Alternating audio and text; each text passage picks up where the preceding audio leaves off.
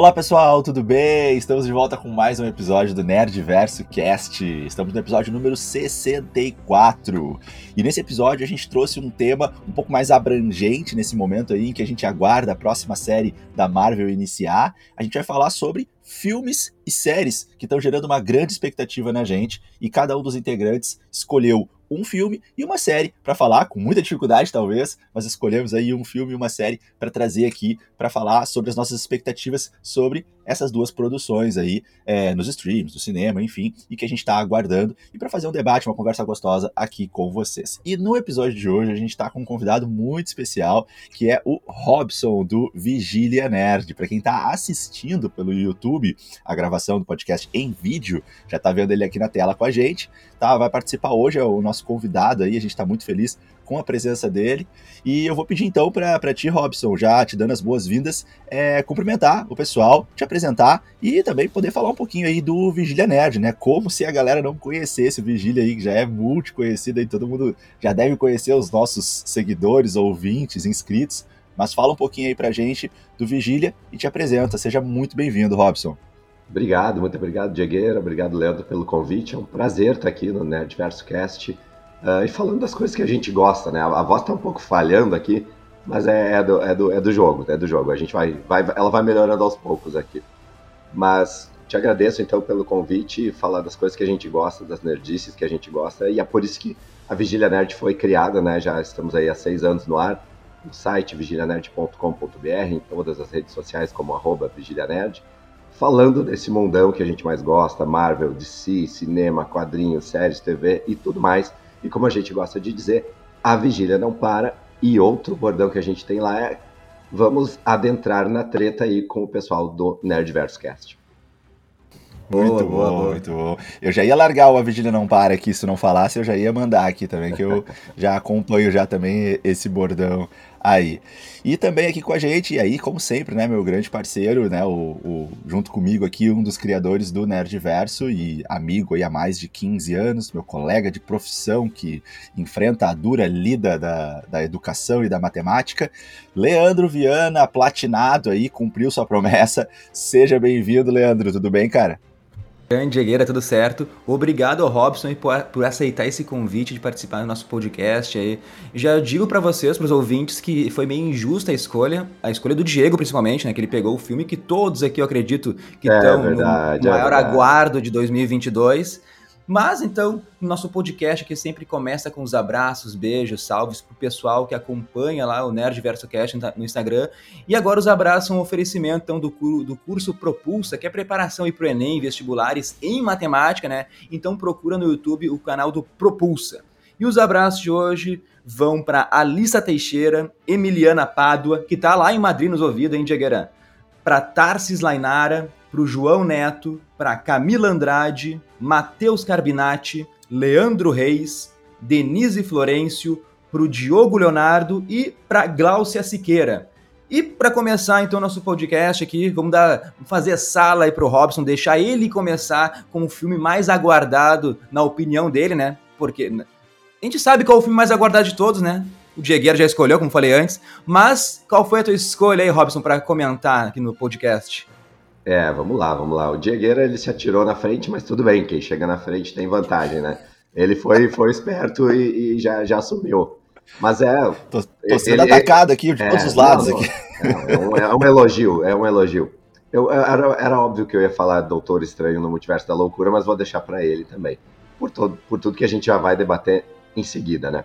E como ele pegou este filme, já, já assistimos The Batman, e já vimos qual é que é, já temos veredito, já conversamos sobre isso.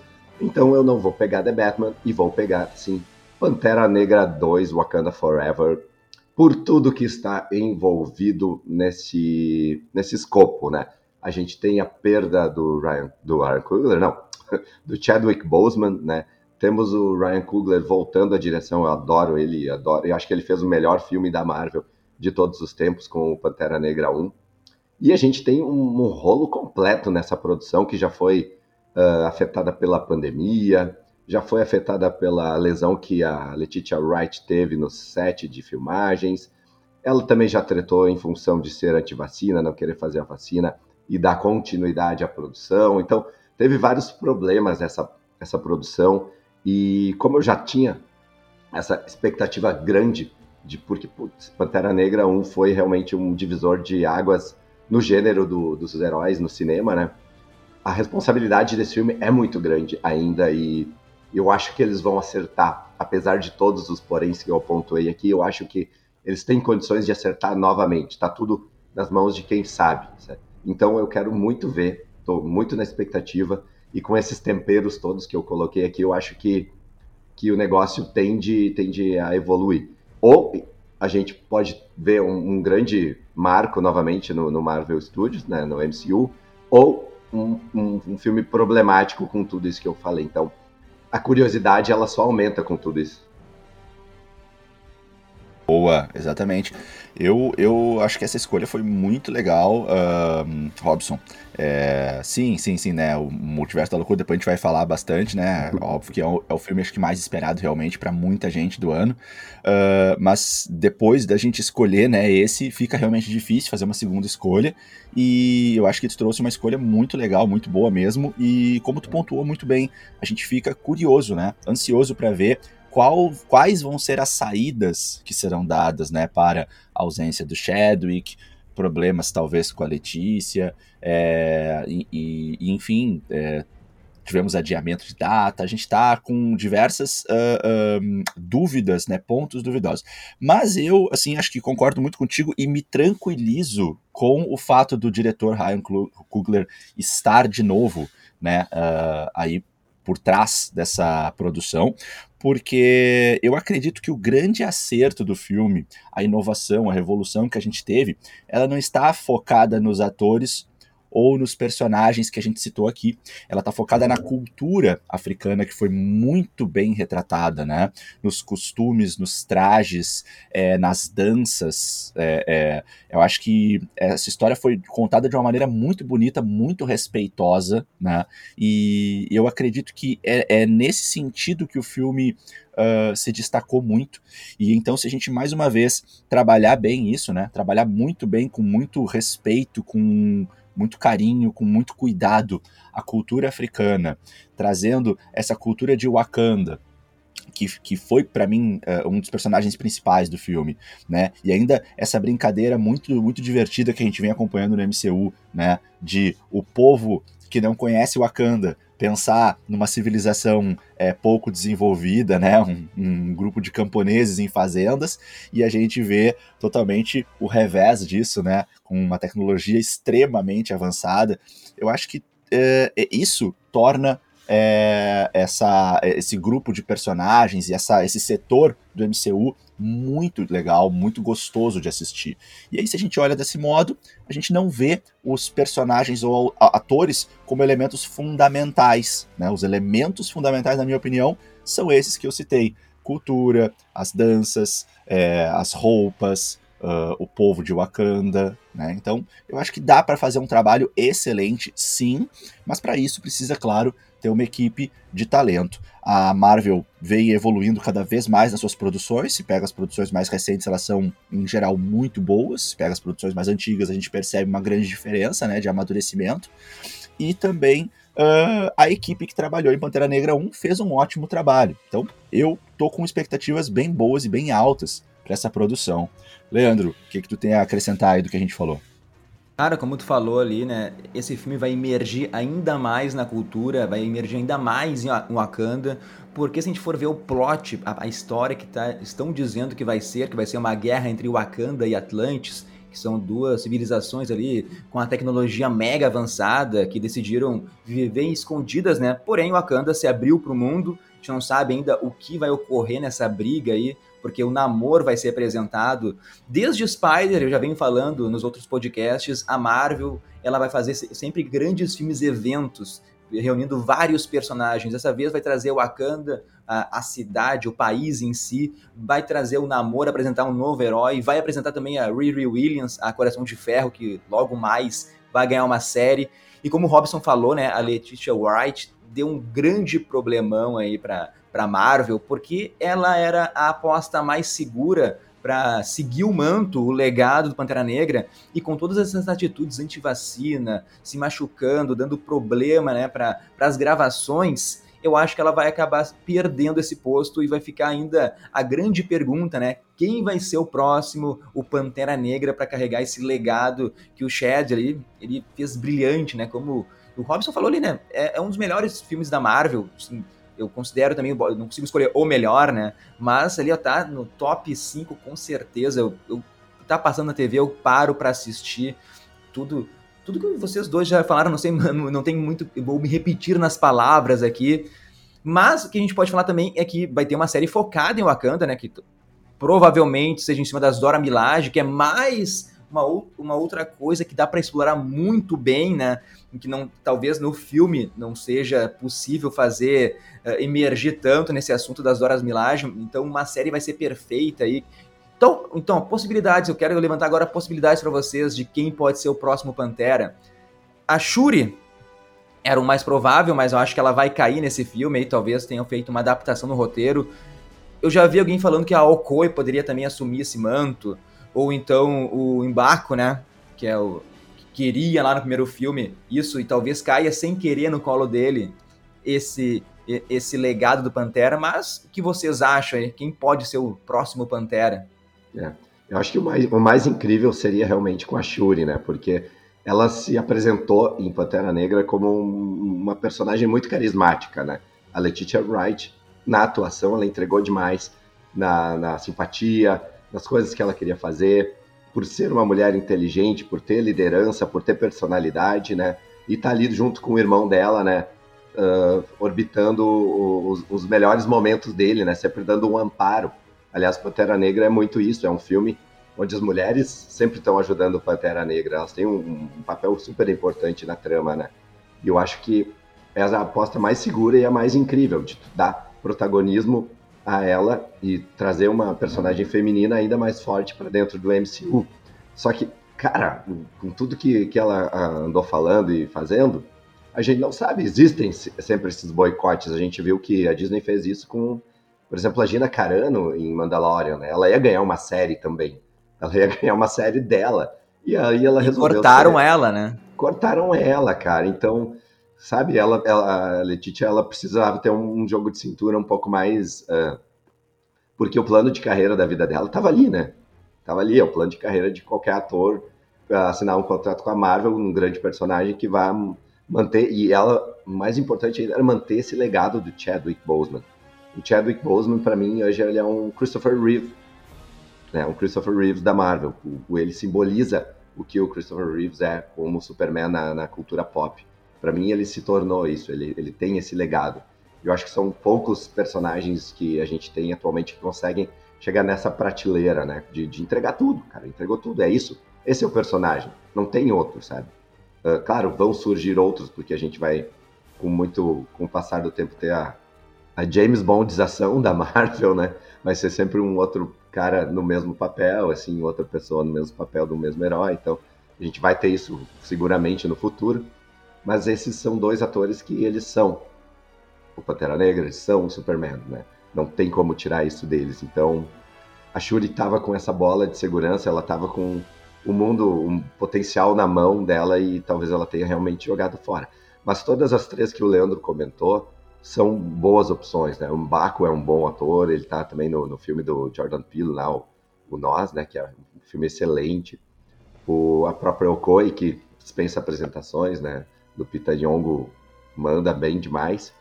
Talvez a, a, a Zora Milaje fiquem mesmo para a série, não, não, daí ela não tenha tanto protagonismo quanto a...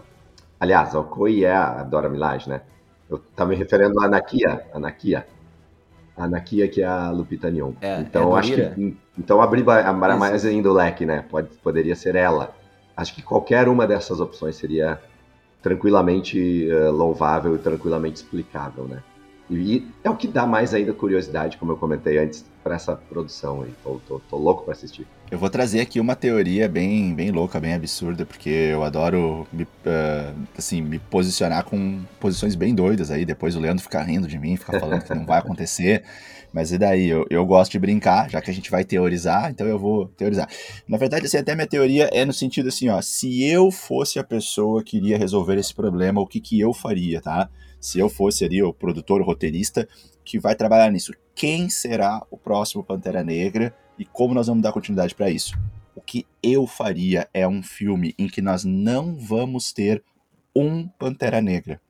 Um filme em que o Pantera Negra não é o foco um filme em que o foco é Wakanda. E nós poderíamos ter vários Panteras Negras, com uma frase icônica mais pro final do filme, no início do terceiro ato, no momento daquela guerra entre as duas cidades, e eles dizendo We are Black Panther, tipo, nós somos. Ah, e aí poderíamos não fala ter. Isso que me lembra de Venom, Diego ah. Não, não fala. Não, não fala isso. Vai me lembrar, não, estraga, não, me, me, dá um ruim. Cara, eu tava, eu tava ouvindo aqui a música e tu me estraga com isso, cara. Pô, eu tava aqui ouvindo, que eu tava arrepiado aqui, imaginando o Pantera Negra 2 aqui, tu me manda essa, cara, do Venom. Aí agora me Gostei, eu gostei disso. Só Mas, cara, me lembra muito tu... Venom, cara. Não, não, não, não, para com isso, tá bom. Então não fala We Are Venom, mas tipo, sabe, eu, eu quis dizer que o manto é pesado demais para uma pessoa assumir, nós não temos alguém, então, assim, já que a Letitia tá meio queimada. Daqui a pouco uma ideia legal seria essa, sabe? Até para se livrar um pouco de julgamentos. Poxa, mas esse não é o melhor Pantera, esse não é o Pantera que eu queria. Bom, então tá, então tira o foco de quem é o Pantera Negra e foca em Wakanda, foca no povo, foca naquela aquela cultura. Então, uma ideia que eu trago aqui, que talvez possa ser bem absurda, bem criticada, mas é a minha ideia que eu trago para contribuir, seria essa: seria que a gente não tivesse um Pantera Negra, e sim diversos Panteras Negras, assim, como uh, uh, o personagem, como a lenda do Pantera Negra, e não uma pessoa apenas, entende? O Koye poderia vestir uma armadura, uh, a Shuri podia fazer várias armaduras, e aí, de repente, a Nakia veste uma, e as Dora Milaje, talvez... Que Dora Milaje não é legal fazer isso, talvez. Dora Milaje acho que é legal continuar como Dora Milaje. Koi, somente ao Koi representando a... as Dora Milaje. Pode ser, pode ser, sabe? Daqui a pouco Uh, em algum momento o Embaco também acaba colocando o uniforme, não sei, mas eu penso em algo um pouco mais representativo e que também tire um pouco o foco disso e fique mais o foco em Wakanda, na união dos povos de Wakanda para defender é, aquela, aquela região, aquele local, né? Porque a gente já viu um pouco disso, né? Os povos ali, em Guerra Infinita a gente vê eles se unindo, né? Para defender o local. E, e, eu acho que a pegada poderia ser parecida com a, essa pegada que a gente teve em Guerra Infinita ali, né? né? E Bombay, todo mundo gritando assim, e aí aquela coisa ali. Cara, eu, eu, eu vou muito. trazer essa ideia maluca aí. Eu gostei muito, Diego, porque daí tem representa o título, né? Wakanda Forever. Então, vários personagens durante o filme vestindo o manto, né? Dando, deixando em frente, botando em frente assim, o legado. Achei legal. Eu tenho uma teoria, mas eu vou deixar. A gente vai fazer um podcast especial só de teoria. Se eu der minha teoria aqui, não vou ter o que falar depois. Tá? Então, tá vou guardar um pouquinho aqui. Que tem uma, é uma teoria, alguma, alguns rumores que existem por aí, mas eu vou falar em cima disso. Eu queria abrir um espaço aqui, um parênteses para o momento fofoca Nerdverso, né, que foi algo absurdo que ocorreu, não sei se vocês viram a notícia essa semana, que o sim, diretor, sim, né, sim. O, o... Qual o nome do diretor? O Ryan, Ryan, Ryan Coogler. O cara foi no banco sacar dinheiro dele, foi pediu lá, né, eu quero sacar 12 mil da minha conta. A caixa ficou nervosa com a situação ali, chamou a polícia e o cara saiu algemado do banco, né, cara? Então, olha o absurdo, né? Mais um ato de racismo aí. Cara, assim, ó, inacreditável. Acho que isso vai poder potencializar ainda mais o filme, sabe? Acho que essas vai, coisas vai. elas mexem no íntimo, no âmago do, do, dos criadores, dos roteiristas, dos diretores. E eu acho que isso pode trazer uma carga mais legal pro filme, assim, de, de mostrar coisas que o, o público precisa realmente ver, sabe? Então eu tenho essa expectativa eu até estava pensando em comentar, é, fazer esse comentário do, do desse, desse, trágico acidente aí com, com o Ryan Coogler. Mas eu gostei da, da, da, da, da possibilidade aí do Diegueira. Eu acho que é muito, faz muito sentido tu fazer essa divisão de, de, de postos, né? Acho que é, é tranquilo de se fazer. Tu não te responsabiliza, digamos assim, com uma coisa de passagem de manto. Ainda assim, eu acho que isso pode acontecer e termos um Pantera Negra definitivo também, pois é uma questão de monarquia, né? É uma questão de, de, de, de gerações e de, de, hierarquia ali de Wakanda. A não sei que eles possam evidentemente, fazer alguma É, alteração. E o personagem, né, Robson? É. O personagem é um vingador, né? Aí tu fica sem o personagem se ninguém assumir o manto, É, né? eu, acho entendo. que isso, eu acho que isso pode acontecer. O, o Homem de Ferro 3, ele é mais ou menos assim, né? E a gente tem vários Homens de Ferro, depois a gente tem a, a própria a Pepper Potts assumindo ali rapidamente. Então, acho que a, a Marvel já fez isso em alguns, em alguns aspectos, né? E acho que, acho que pode rolar sim. Mas também, além disso, termos a, o Pantera Negra. E aí a, a gente fica na, na questão da, da família real, que, que voltamos para Shuri novamente, né? Então, eu acho que tem, tem, tem que considerar também esse, esse aspecto. Só um último parênteses aí que eu acho, eu acho realmente que no final do filme vai ser elegido, né, entre aspas, o Pantera Negra pra sequência dos filmes da Marvel. O duelo na cachoeira, o duelo na cachoeira. Isso, isso. E o que vocês acham do Killmonger? Alguma possibilidade? Eu, na minha opinião, eu não gostaria de ver o Killmonger Não, como Pantera Negra, porque já foi dessas- estabelecido, É. já foi estabelecido em Warif que o cara é um grande vilão, sabe? Ele é um vilão, então eu acho que não seria legal trazer ele assim pra ser um cara do bem. É, e eu, e eu, eu, eu, eu odeio essa questão dos quadrinhos de trazer e ficar ressuscitando as pessoas, sabe? Morreu, morreu. Eu acho que no cinema eles não vão fazer isso, né? Acho que no cinema a gente sente mais essa questão, né? A gente fica, hum, mas já voltou, hum, vão trazer o Homem de Ferro de novo, sabe? Acho que pesa um pouco mais no cinema tu fazer esse tipo de, de truque ou de, de daqui a pouco usar uma bengala de multiverso pra fazer uma coisa assim, sabe? Então eu, aliás, quando a gente falar de multiverso vai ter essa bengala aí pra, pra gente debater. Mas eu espero que não façam isso, não. Espero que, que mantenham o que já tem, já tem do primeiro filme. Já- Mais alguma acho do Pantera? seguir, Leandro. Não, Vamos. não, eu acho que a gente discorreu legal, a gente ainda tem várias produções pra falar, podemos Vai, dar sequência. vai então, Diego. Dá teu show agora. Se fosse uma enquete, se a gente Não, fosse fazer uma enquete, qual, qual vocês Não. preferem, qual- público, qual você, é o filme mais esperado? Diegueira ganharia com 99% porque eu não votaria, tá ligado? Não, mas não é o Diegueira, é o filme.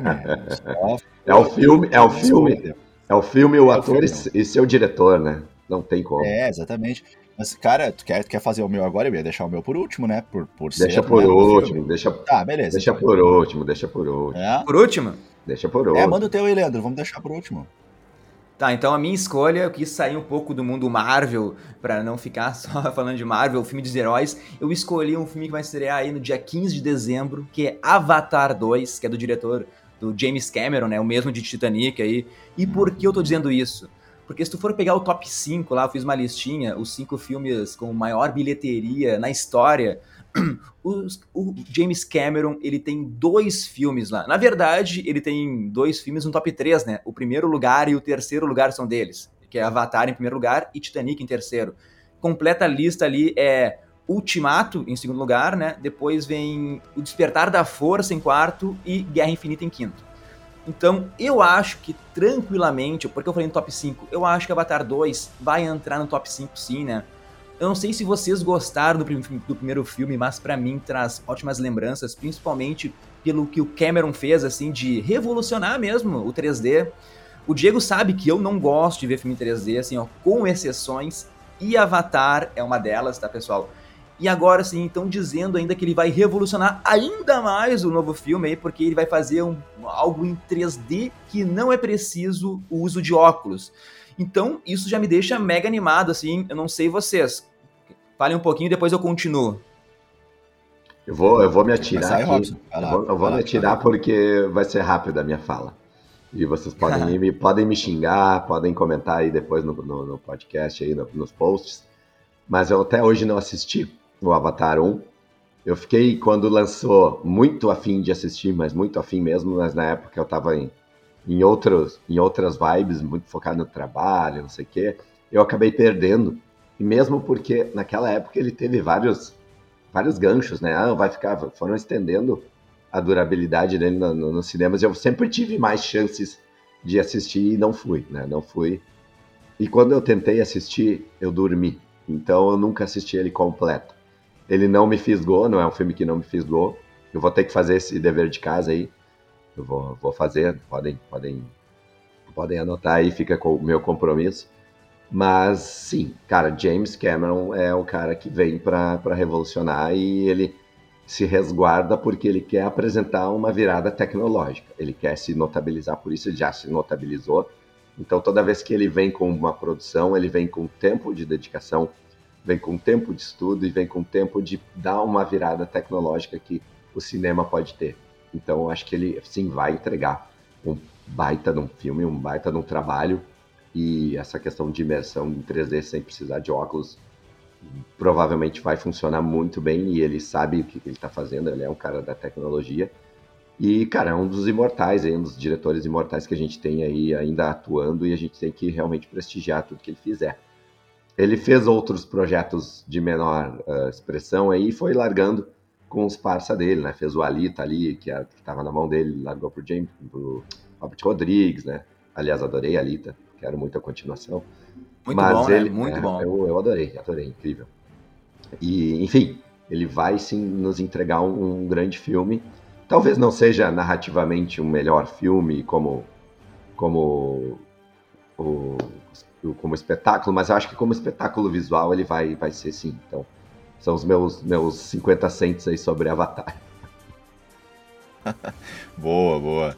Uh, é, assim, ó, eu fiquei, fiquei, chocado agora com essa daí que tu não, não assistiu, mas mais não assisti por ser um clássico, não, por, por ser um marco, né? Não me, não me mobilizei um marco, ainda. Assim, é, acontece, normal. Eu também já passei por algumas dessas, mas aí mais no mundo dos games, assim, alguns jogos clássicos que eu nunca joguei, que os meus amigos às vezes me, me xingam muito, assim, também, né? Cara, como é que tu jogou esse jogo? Ou que eu não gosto, às vezes. Mas no mundo do, do cinema, assim, acho que eu, os clássicos eu peguei, assim, acho que a maioria, não sei. Mas esse aí, enfim, eu assisti na, na, na vibe com todo mundo, né? Ficou aquela coisa, assim, incrível. Nossa, o primeiro filme 3D, e aí tinha inaugurado recém a primeira sala IMAX aqui em Porto Alegre, e aí fomos lá, assistimos. Então, uh, é, eu acho que é, é um filme que com certeza ele vem com uma carga muito forte por trás dele, né? Assim, nós temos, como o Leandro falou, uh, os recordes do, do, James Cameron de bilheteria. Outro número que dá para trazer, e ele é então esse, esse cara que tem números gigantescos, né? São os números de uh, custos da produção do filme, né? Porque Titanic foi um filme caríssimo para época, assim, foi um filme que custou um valor, assim, eu me lembro que era foi um marco, assim, sabe, na, na no investimento da indústria cinematográfica. Aquele filme foi um filme com investimento altíssimo. E Avatar também aconteceu isso. Avatar também foi um filme que além da gente ter esse marco na sua característica 3D ali, né, que foi a novidade, ele também marcou nessa questão do investimento, né, dos milhões, bilhões investidos. E o Avatar ele tem um lance muito interessante, claro que esse lance da tecnologia, de estar em outro planeta, isso a gente ama, né? Muita gente gosta, eu sou apaixonado.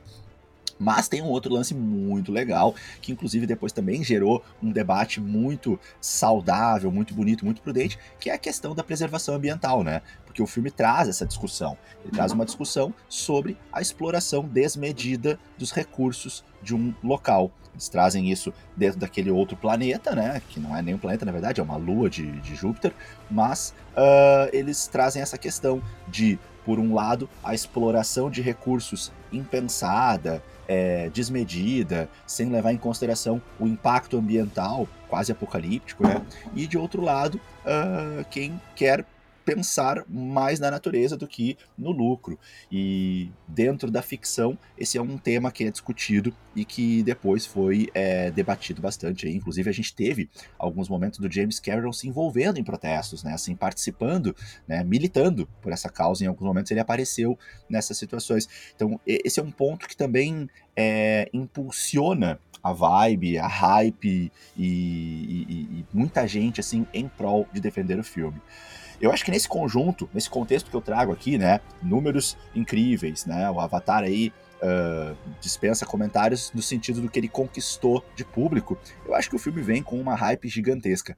Agora, vamos falar assim, ó, eu não tô com uma hype tão grande, tá? Assim, eu, assim, né? Tipo, ah, pilhado, não vou mentir, eu não tô super pilhado para ver esse filme. Vou assistir muito provavelmente porque eu quero ver o que, que vai ser apresentado e porque, né, o cara tá com uma credibilidade altíssima, o James Cameron, então eu acredito que ele vai entregar algo com muita qualidade. Mas Eu acho que não precisava. Eu acho que eu, eu, tenho medo quando uma obra muito boa ela é continuada, porque eu tenho medo de estragar. E eu já vi muito isso acontecer e me deixou muito triste. Eu tenho muitos traumas de grandes obras que foram muito boas e que o pessoal pensou assim: nossa, foi muito bom, vamos fazer mais porque dá dinheiro, e aí estraga. Então eu tenho muito medo quando uma obra boa é continuada. Eu às vezes acho que não precisa. E aí o pessoal vai lá e faz, e aí muitas vezes fica pior. Nossa, inúmeras vezes eu já vi isso acontecendo. Eu já discuti muito isso com o Leandro. O Leandro acho que às vezes não concorda comigo, ele não gosta disso, mas eu odeio quando uma obra boa ela é continuada. Eu fico muito cagado. Assim, eu fico, ah, vou estragar o meu clássico. Vamos ver, né? Ana, eu, eu concordo que tem algumas obras que não precisam assim, de continuação, mas agora tu me deu um desafio, Diego. Agora eu vou tentar convencer vocês a ficar com a hype lá em cima, conven... falar também história para quem não conhece Avatar. Muita gente nunca viu Avatar ainda, né? Porque o filme é lá de 2009. Só antes, duas curiosidades. Eu, o top 5 o top 5 é formado só com filmes que passaram dos 2 bilhões de bilheteria. E vocês sabem quem é o sexto lugar? Eu acho que não vai chegar no top 5. Mas o sexto lugar, vocês chutariam algum filme? É o Sem Volta hum. para Casa. Isso mesmo, Homem-Aranha aí, sem volta para casa, tá com... A última vez que eu vi tava com 1 bilhão e 800 mil, assim, mas já perdeu força, não consegue, imagina, não consegue chegar aos dois. Imagina se não tem pandemia. Sim, e não foi na China lançado, né? Então, hum. Tá, mas voltando para cá, então, agora eu vou falar algumas coisas talvez decepcionem o Diego e o Robson aí, porque eu não sei se vocês sabem, mas Avatar 2 e 3 já foram gravados, já estão gravando o 4 e logo em seguida já vão terminar o 5. Sim, é um planejamento que de dois em dois anos vai chegar uma sequência. Eu pergunto para vocês assim, ó, vocês acham que a ideia do James Cameron é tão genial assim que ele tá gravando quatro filmes, né? O último vai ser lançado lá em 2028, né? Vai vir em 2022, depois 24, 26, 28. Vocês acham que pode ficar datado o filme? Porque, eu já passo a pergunta, né? Porque o primeiro filme nos, nos apresentou, né? O Diego já disse, o planeta Pandora lá, um futuro distante. A raça humana, então, vai naquela missão de mineração. E nesse planeta eles encontram a raça, aqueles bichos azuis lá, né? Que eram os Na'vi. E daí, pelo fato do planeta, do planeta ser tóxico, tóxico, eles criam os avatares, que não dá nome ao filme, né? Que são corpos controlados pela mente, lá, pela mente humana, para eles caminhar, reconhecer, se adaptar ali ao local. E o ator principal lá, que é o Sam, nunca lembro o sobrenome dele, lá, Sam Isso. Né? Ele acaba se apaixonando. Tipo, é uma história muito, muito simples, se tu for ver ali. Mas o jeito que o James Cameron ele conta, o jeito que ele gravou, foi surreal. Então, eu já vou deixar vocês responderem a pergunta ali que eu fiz, mas antes eu quero falar que dizem que vão expandir Pandora, vão mostrar outras regiões, outros povos, né? E que o filme vai ser em grande parte nos recifes subaquáticos. E a gente sabe, né, que fazer filmagens assim que envolvam mar, além de muito difícil de ser feito, é um custo mas muito exorbitante assim. Então, o James Cameron, ele deve ter assim descoberto um novo meio de fazer isso. E voltando à pergunta então, vocês acham que até 2028 o filme ele vai ficar datado? Ou realmente assim o James Cameron é o cara revolucionário? Vocês acreditam que cada filme vai chegar surpreendendo cada vez mais? Então, eu vou, eu vou responder e já, já puxar um pouco do que o Diegueira falou de continuações. É, eu, às vezes, também não gosto que algumas produções tenham continuação. Por exemplo, o Coringa com o Joaquin Phoenix não precisa de continuação. Provavelmente vai ter, né? Provavelmente vai ter. Mas são coisas que não precisam realmente. Eu acho que Avatar ele tem, tem potencial sim para chegar longe, que o Leandro está comentando aí da, desses quatro filmes que ainda vão vir, uh, por um segundo aspecto, que é o que gera as continuações, que é o aspecto econômico do cinema. Acima de tudo, desculpa, o Avatar ele é um parque de diversões da Disney. Então ele vai expandir Pandora, cara. Tu vai ter muito parque, tu vai ter muito muitas rides lá na Disney, tu vai ter muita coisa legal e dizem que já é hoje o que tem lá uma das coisas mais fantásticas que tem de experiência imersiva dentro dos parques da Disney. Então faz muito sentido o que o Leandro botou agora, sabe?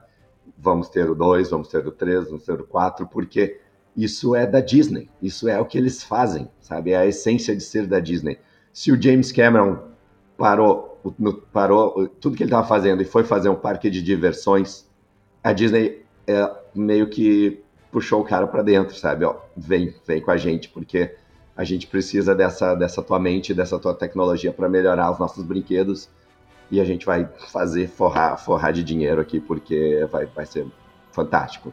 Então acho que pega esse, esses dois esses dois aspectos que vocês colocaram assim e faz todo sentido ter muitas continuações. A gente espera que realmente elas superem umas às outras, né?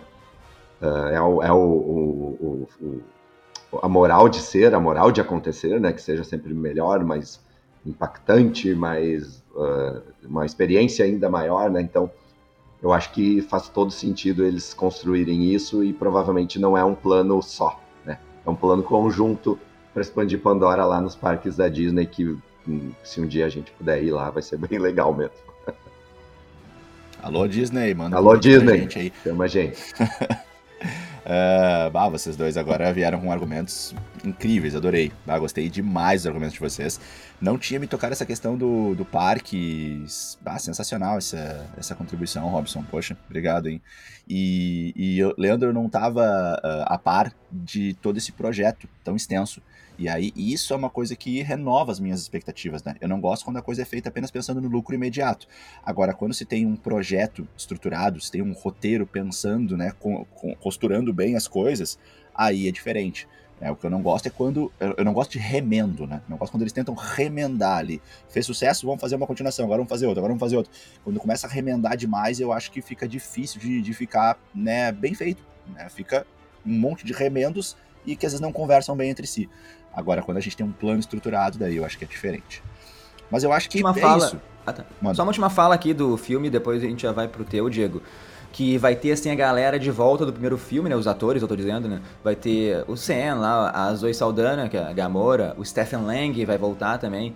Não sei como, né? Desculpa estragar a história pro Robson, mas o cara morreu, mas ele vai voltar de algum jeito. Né? Mas flashback, eu quero falar flashback. de duas adições. É, ou, ou, algum avatar, né? Mas é, no, no, no mundo de Avatar, de... né? É. é Quero falar de duas adições.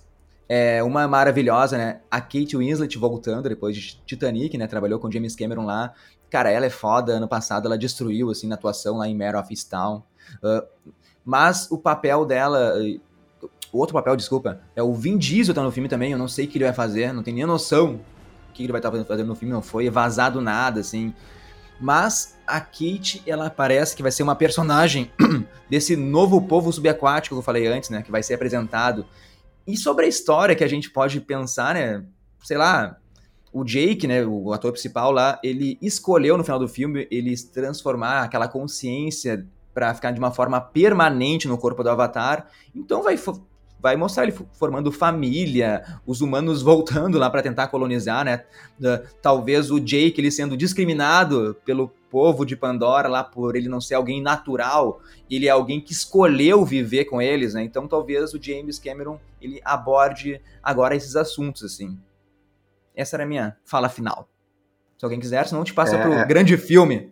É praticamente um Romeu e Julieta em Pandora. É. é só dois comentários então antes de, de, terminar, né? Um é a Kate Winslet no mundo subaquático, né? Aí o, o, James Cameron tá brincando aí com a produção que fez ele mega famoso, né? Porque é o Titanic, né? Kate Winslet de novo rodeada aí de águas em torno dela. Será que agora Mas... ela vai dividir a prancha? Vai dividir a porta? Pois ah, é, é, Tinha que ter, né? né? Tinha que ter alguma referência. É, a grande polêmica né, do cinema daquela época é que cabia assim o, o Leonardo junto com ela na porta, né?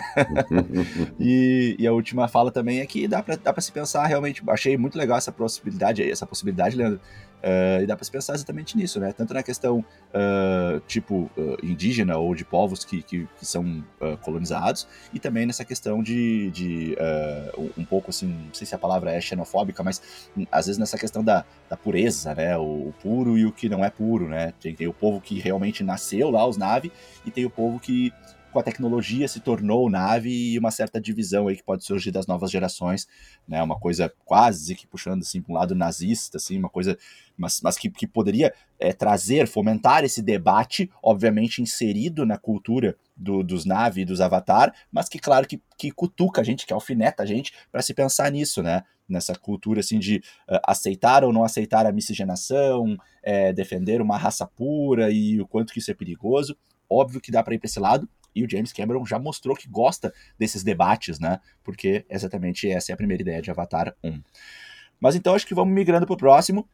Tem que tomar cuidado que o próximo é muito empolgante, né? Brilha. E a gente vai Brilha, depois ter o, o. A gente vai ter depois, então, o nosso podcast também de teorias, e aí que a gente também vai surtar bastante. Mas, sem sombra de dúvidas, o filme aí mais esperado por mim, e acho que também de vocês e de muita gente, é Doutor Estranho no Multiverso da Loucura.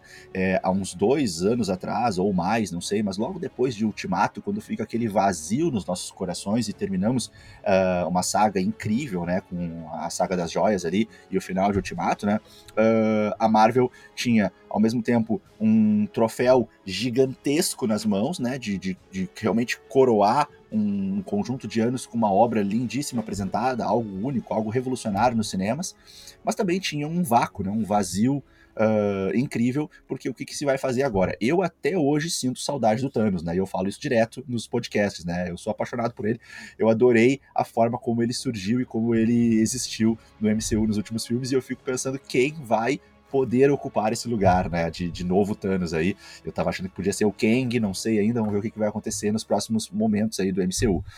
Mas, logo depois disso, surge aquele primeiro painel onde é anunciado Blade, onde é anunciado She-Hulk, o primeiro painel da Marvel, onde só, a gente só tem assim uns títulos, né? Não tem nome de ninguém ainda, não tem nada.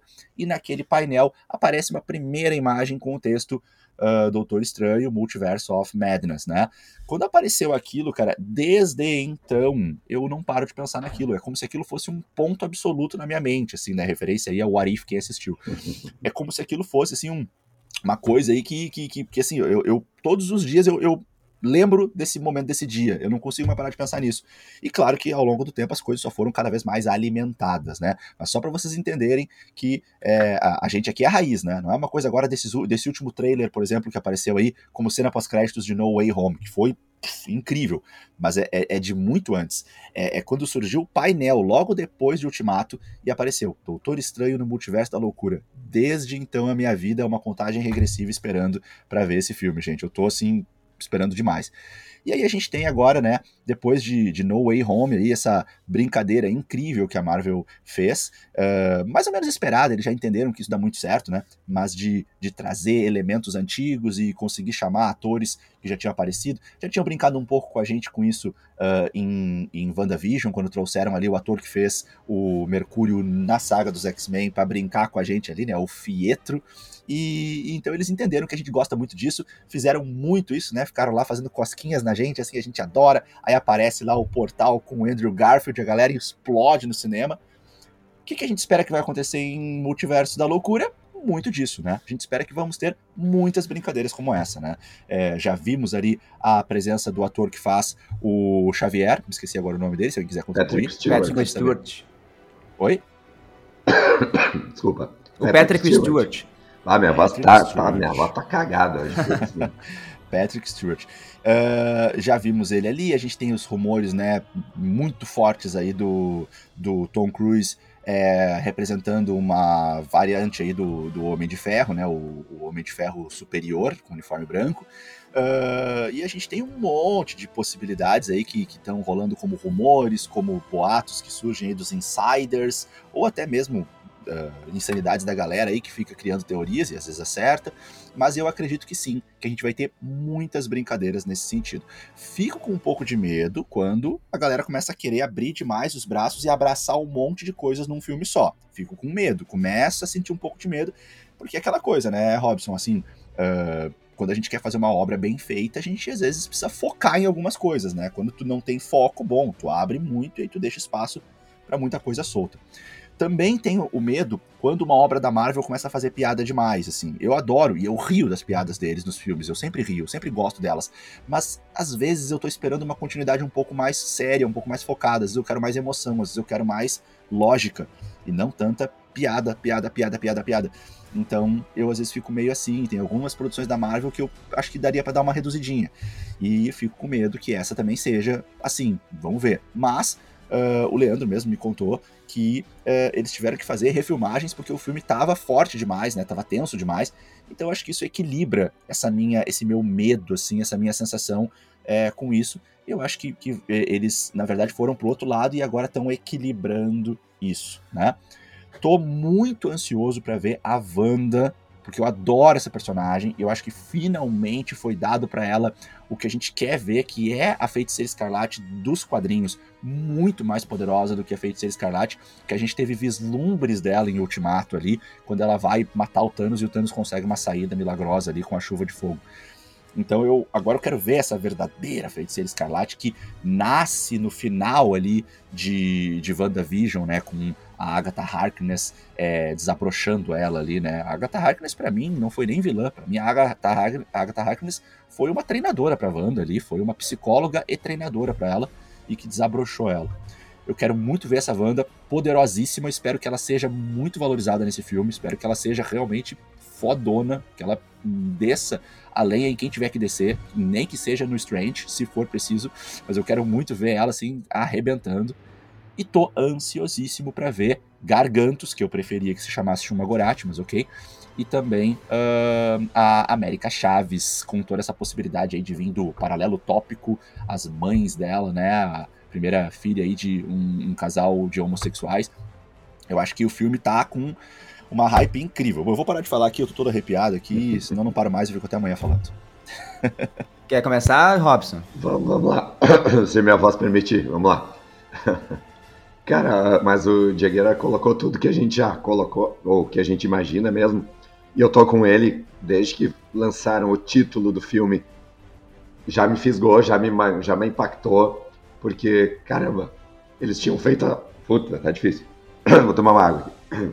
Vai, vai, Segue um pouquinho daí, Leandro, então. Ah, cara, então, pra, pra tentar falar algo diferente do que tu disse, Diego, eu acho que uh, Doutor Estranho no Multiverso da Loucura é um evento que pode ser maior do que o Spider, porque eu acredito que o filme do Homem-Aranha ali, ele reuniu o universo dos Homem-Aranhas, né? Toby, Andrew, os vilões.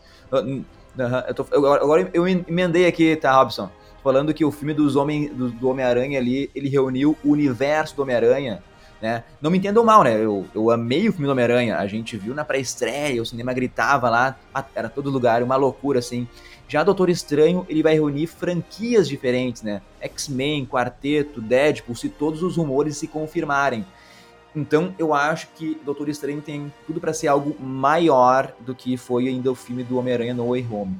E também tem essas brincadeiras, o Diego falou do Tom Cruise ali, é quase certo ali que vai vir Capitã Carter de Warif, variantes do Doutor Estranho já viu no trailer. São possibilidades infinitas. E a gente falou que. A gente, a gente comentou em Pantera, em Avatar, e a gente vai falar de novo aqui, que é o diretor, cara. A gente falou. Todos os filmes a gente falou, a gente deu Uh, grande brilhantismo do diretor, que é, que é o Sam Raimi, né? O cara responsável pela trilogia inicial do Homem-Aranha. E ele também é muito foda. Se teve esse tom aí mais dark, foi porque o Sam Raimi é assim.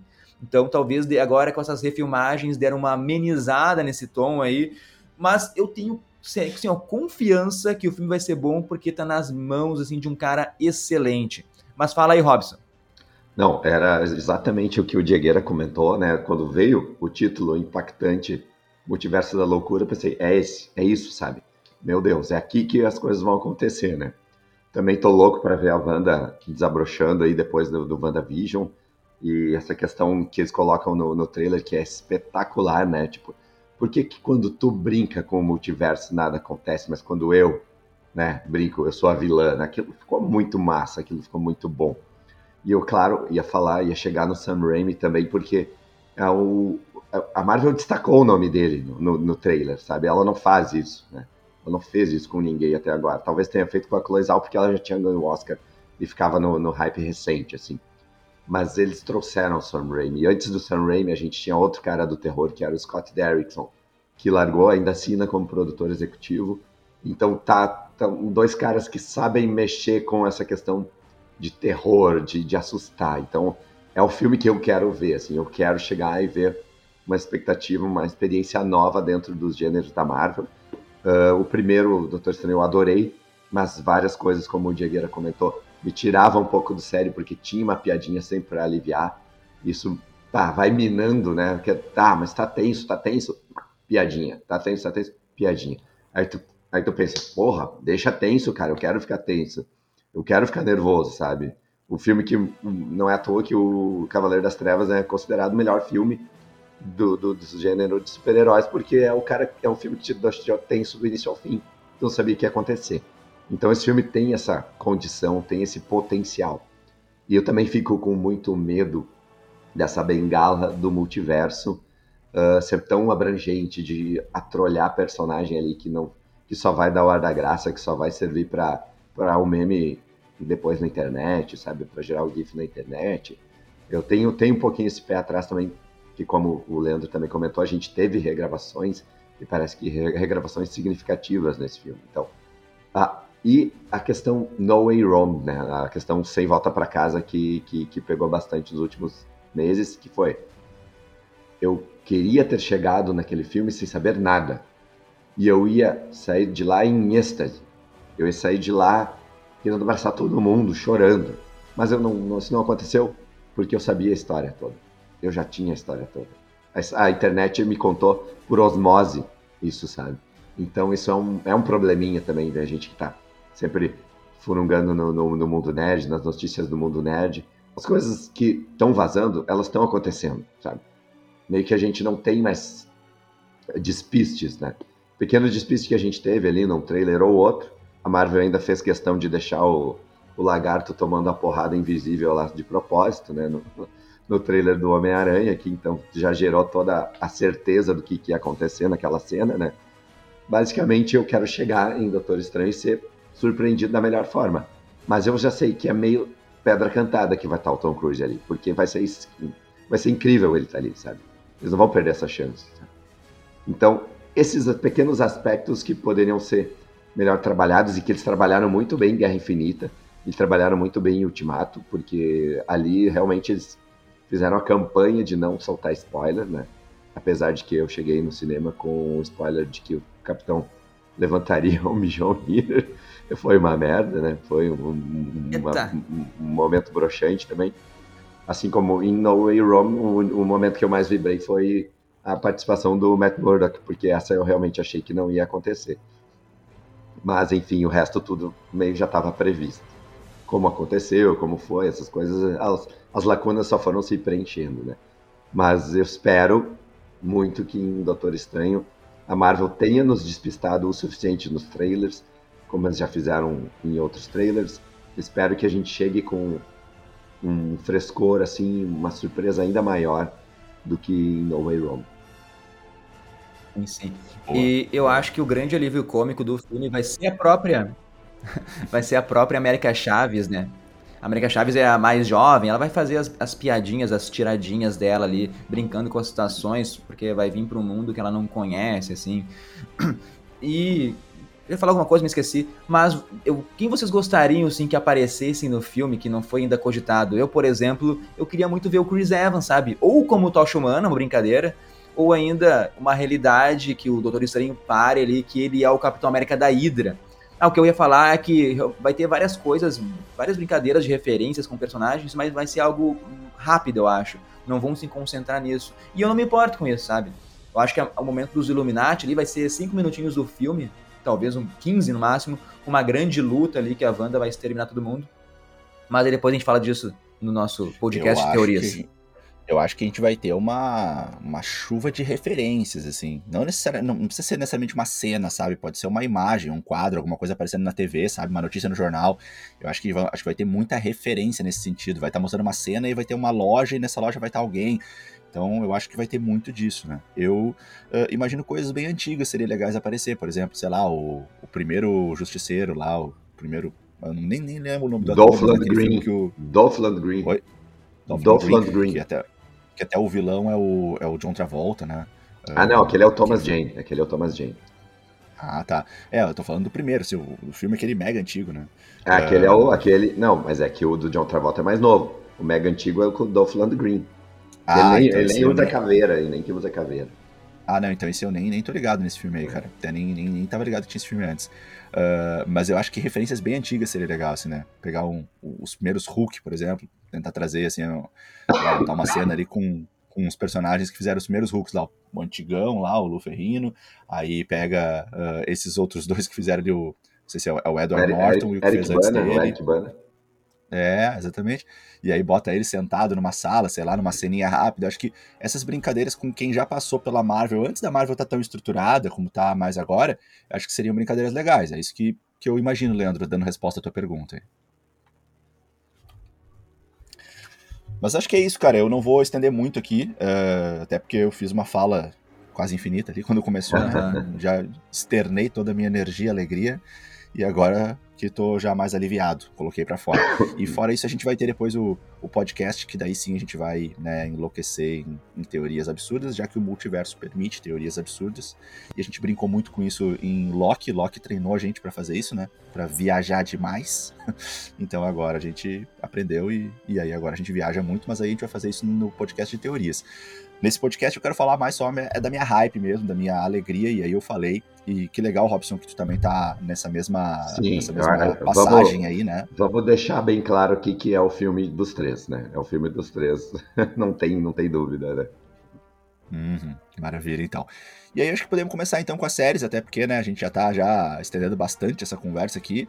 Uh, e a galera que quer um pouquinho saber de séries também quer ouvir da gente aí quais são as séries que a gente elencou aqui, cada um uh, traz uma, uh, como séries que a gente tem grande expectativa para estrear ainda em 2022, ainda nesse ano, né? Não necessariamente uma série nova, não é isso, pode ser uma, uma temporada nova, mas o que, que a gente imagina que vai vir aí de bom? Por onde começamos aí, Leandro? Nossa, quer falar de Obi-Wan, né? Ah, já, já entreguei o Robson. Né? Oh, já entregou, já deu spoiler. Mas sim, eu, eu escolhi o Obi-Wan Kenobi porque a gente teve Mandalorian, uma série incrível, né? A gente não esperava, a gente não sabia muito o que esperava ali. Mas no final do primeiro episódio eles já entregaram um negócio que prendeu todos os fãs, assim. E eu acho que as séries em live action, elas estão estão salvando Star Wars, né? Depois dessa última trilogia que teve muitos problemas, né? Teve, teve vários percalços aí, não foi legal. Não foi prazerosa, não, não entregou, né? Foi bem ruim até. Uh, e, e, as séries, elas estão entregando demais, né? A primeira temporada de Mandalorian é o que a gente esperava. Foi um teste uh, principal ali para eles sentirem a firmeza no John, John Favreau, que já era meio que um cara que tinha carta branca lá na Disney, né? Depois de tudo que ele já tinha feito com o Homem de Ferro, com o Rei Leão, enfim, com tudo que ele já que ele já fez na carreira dele. Agora ele ganhou ainda mais espaço junto com o Dave Filoni, que é o cara que é a Bíblia viva de Star Wars da nova geração, né? É o pupilo do, do George Lucas, que chegou e também entregou demais. Então a segunda temporada ela foi muito mais avassaladora do que a primeira. A gente tem o livro de Boba Fett que continuou essa história que eu não estava nem ligando para essa série, mas eu achei demais porque também chegou no final e ela entregou coisas que eu jamais imaginei. E aí, de novo, mérito para a produção de ter escondido tudo aquilo, de não virar meme na internet antes, de não ser vazado por insiders, porque ninguém sabia que, que ia rolar. E foi a melhor coisa ter aquela surpresa que a gente teve no final da segunda temporada e no, na nova temporada de, de Boba Fett. Então, se eles já entregaram uma, uma baita de uma série com Boba Fett, tu imagina o que eles vão fazer com Obi-Wan Kenobi e com Darth Vader. Só isso. Só dois dos principais personagens de Star Wars de todos os tempos, né? Com a volta do Ian McGregor, com a volta do Hayden Christensen, com toda a equipe que, que já entregou demais, sabe? Com os novos personagens. A volta do Joel Edgerton também, lá da, da trilogia prequel, sabe? A gente vai ver o Luke menino, a gente vai ver um monte de coisas que a gente nunca imaginou ver dentro desse universo sendo resgatado. Então, como, como o Obi-Wan se tornou aquele Obi-Wan que a gente conheceu em Uma Nova Esperança, né? Então, essa série, ela tem tudo para ser uma das grandes séries do ano, por todo esse, esse contexto que eu coloquei. Vocês já entregaram muito em Boba Fett, que quem é Boba Fett, vamos, vamos, vamos combinar, eles em Obi-Wan vão entregar tudo e mais um pouco, com uma trilha sonora aí, né, do John Williams, para repetir o, sucesso do, da, de todas as trilogias também. Então, tá, tá nas mãos de quem sabe, vai ser incrível. Vou fazer só um comentário aqui rápido. Ô, Leandro, posso só mandar rapidinho, porque eu não vou contribuir tanto, né? Eu não acompanhei tão de perto o Mandalorian, tu sabe disso. Uh, Star errado, Wars não errado. é um universo no qual eu, eu mergulhei muito, né? Não, acabei não mergulhando tanto em Star Wars, ainda pelo menos, mas não mergulhei tanto assim. Mas só uma análise assim um pouco mais externa, costurando tudo. Eu gosto muito quando eu vejo essa sequência muito coerente sendo construída, né? Poxa, a gente traz Mandalorian, né? Porque é Mandalorian. Aí a gente traz livro de Boba Fett, outro personagem muito pouco conhecido, e faz um bom trabalho com esses dois. E aí tu dá muita credibilidade para falar de um personagem que aí é outra história, que é um personagem que é icônico, que é querido, que é o Obi-Wan. Se a gente começasse pelo Obi-Wan, aí o risco seria altíssimo. Mas não, tu cria uma escada assim de, de, de convencimento, né? Tu imagina, é muito diferente a gente esperar essa série do Obi-Wan agora, depois do que foi entregue em uh, Mandalorian e o livro de Boba Fett. É isso, isso eu acho muito legal. Quando a gente enxerga essa coerência, a gente percebe assim, poxa, os caras não estão fazendo de qualquer jeito. Eles sentaram lá atrás, há dois, três anos, e fizeram todo um planejamento muito bem organizado. Talvez eu esteja errado, mas faz sentido pensar isso. E, e se o meu pensamento estiver correto, isso, isso me deixa feliz, isso faz eu me sentir valorizado como o consumidor dessas séries. Eu penso assim, poxa, os caras estão fazendo uma coisa com muito profissionalismo, com muita dedicação. Eles organizaram bem, não é um negócio feito de qualquer jeito. E é aí que eu acho que isso cada vez ganha mais mérito, mais credibilidade e merece mais a nossa atenção. Então, o meu elogio vai nesse sentido, no sentido dessa organização. Essa é a minha contribuição Leandro. Tá, vou falar então, eu concordo, assim, que The Mandalorian é perfeita a primeira e a segunda temporada, assim, não tenho o que reclamar, né? Eu achei, eu achei muito boa a ideia do, do Baby Yoda ali, do Grogu. Eu, eu confesso que eu não gostei tanto de Boba Fett, porque eu acho que a, quando ela se tornou ali um The Mandalorian 2.5, né? Eu acho que a série ficou boa, mas foi preciso então o Dave Filoni, parece que ele foi lá dirigir os episódios, ele colocou algo dele pra série me chamar mais atenção. Talvez seja pelo fato do próprio ator do Boba Fett ali, eu não achei, não achei ele um grande ator ali, né? Mas enfim, agora Obi-Wan, cara, Obi-Wan, esse trailer que a gente viu aí, isso me deixou na hype. A gente vai ter ali um grande vilão, que é o, é o, é o, é o Inquisidor, né? né? A gente vai ter, além do Inquisitor, o maior vilão de todos de toda sim, a cultura sim. pop, né?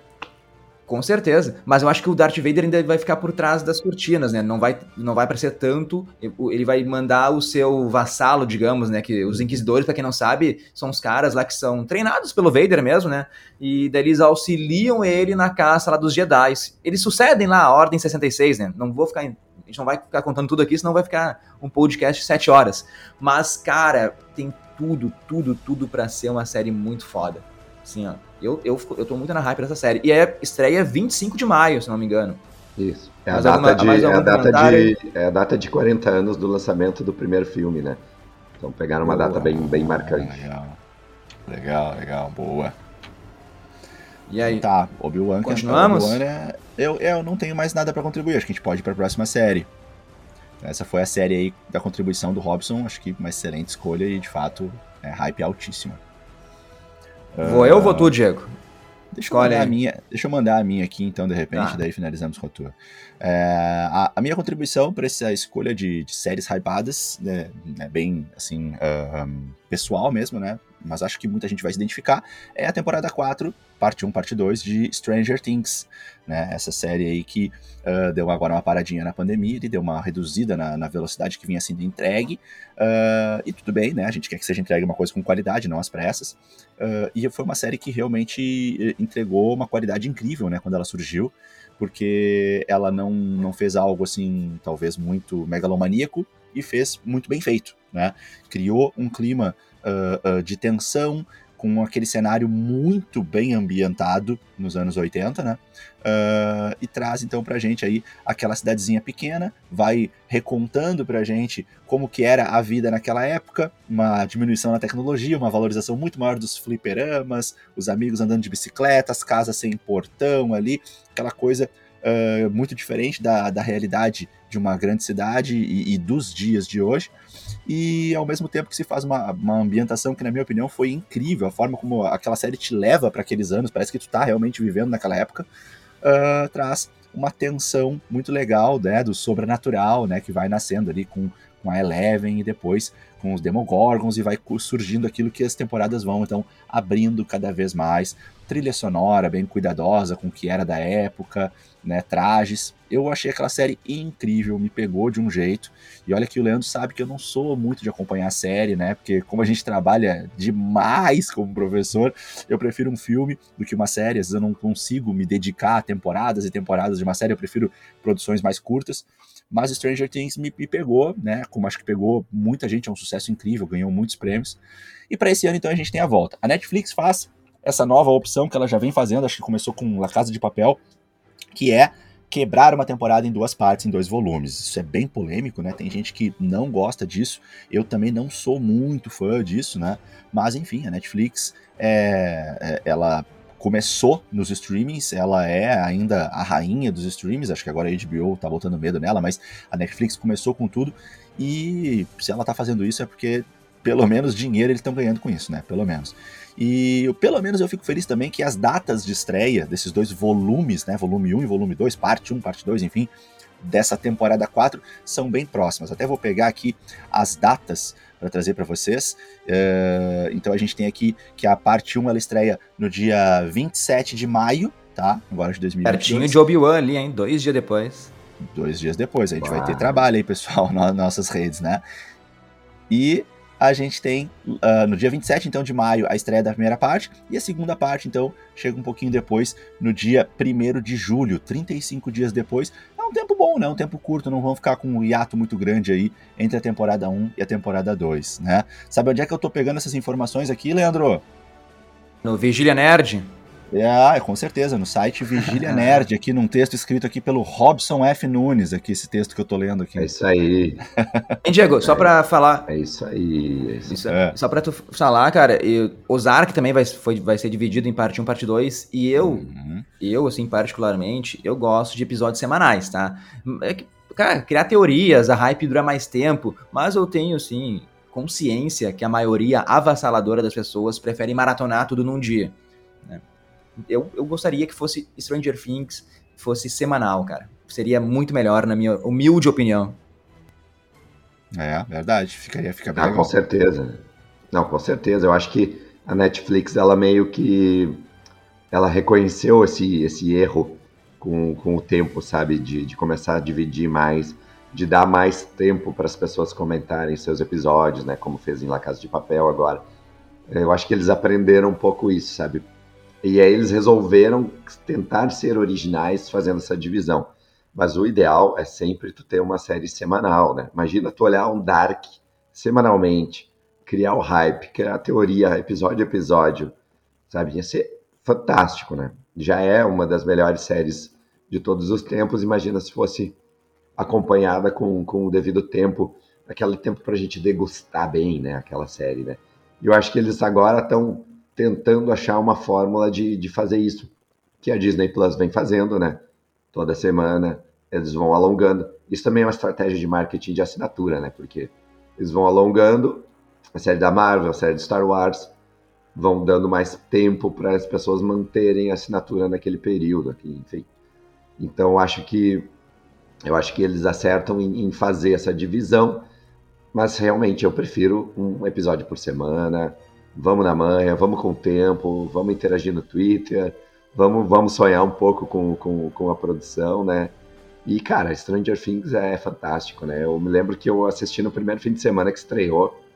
Na época, Netflix estava começando a fazer todo esse barulho, né? E eu, ah, vou olhar isso aqui, né? Vou ver qual é. E devorei, devorei. Aí eu fiz a maratona, né?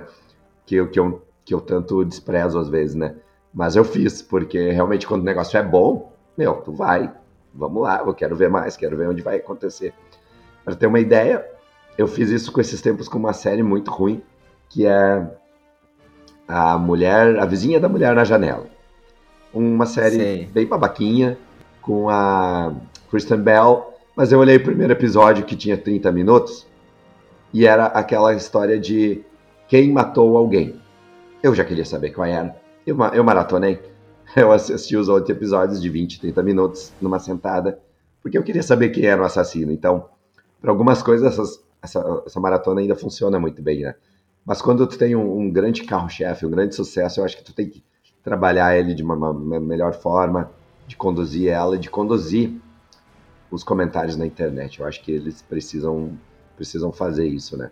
A Amazon faz diferente, né? Às vezes bota três episódios uma vez só, depois picota em uma semana, né? A Star Plus fez isso, HBO fez isso, mas eu acho um, um episódio por semana tu acompanha sem aquele compromisso de ficar um tempão na, na tela, né? Acho que é melhor às vezes soltar dois episódios para tu te empolgar, né? Que nem Gavião Arqueiro foi assim, os dois primeiros a Disney Plus soltou, porque eu acho que um era complemento do outro. Só apenas um episódio ficaria meio ruim aquela série, assim, de apresentação.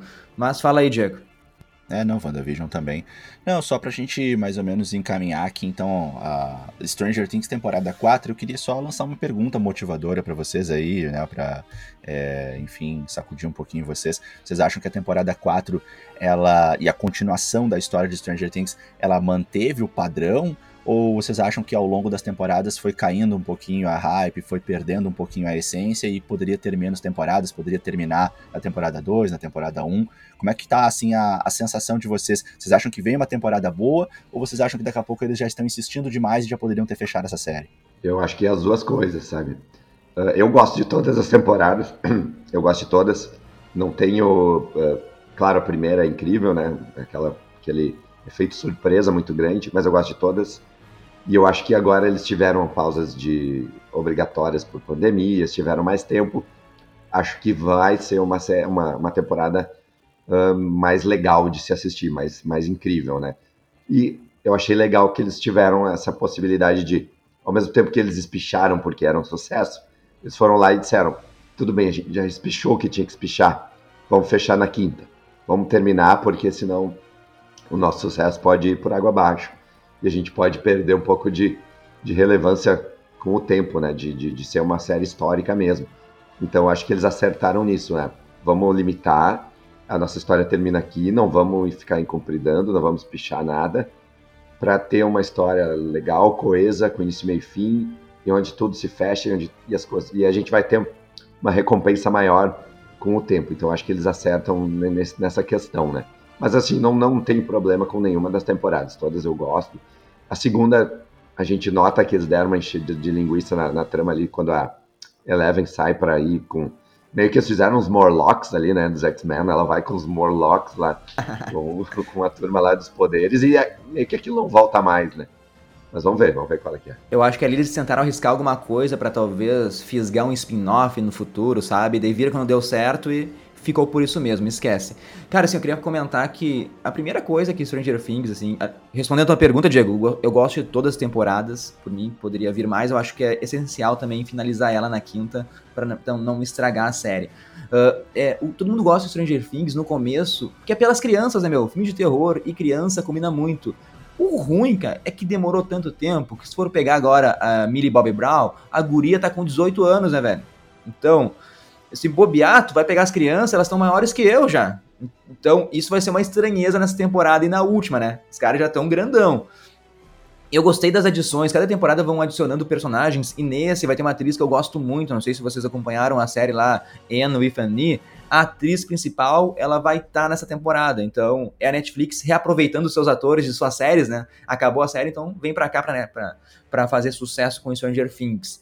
Não sei se você quer falar mais uma coisa, Diego. Eu tenho, eu tenho, tenho, tenho, tenho teorias para as temporadas, se quiserem me dar 10 minutinhos, eu até falo. Deixa eu fazer então um último comentário e eu quero muito ouvir tuas teorias, tá? Eu adoro as, as, teorias que tu traz. Aliás, o Leandro acerta demais as teorias dele quando a gente tá aí tentando prever o que, que vai acontecer.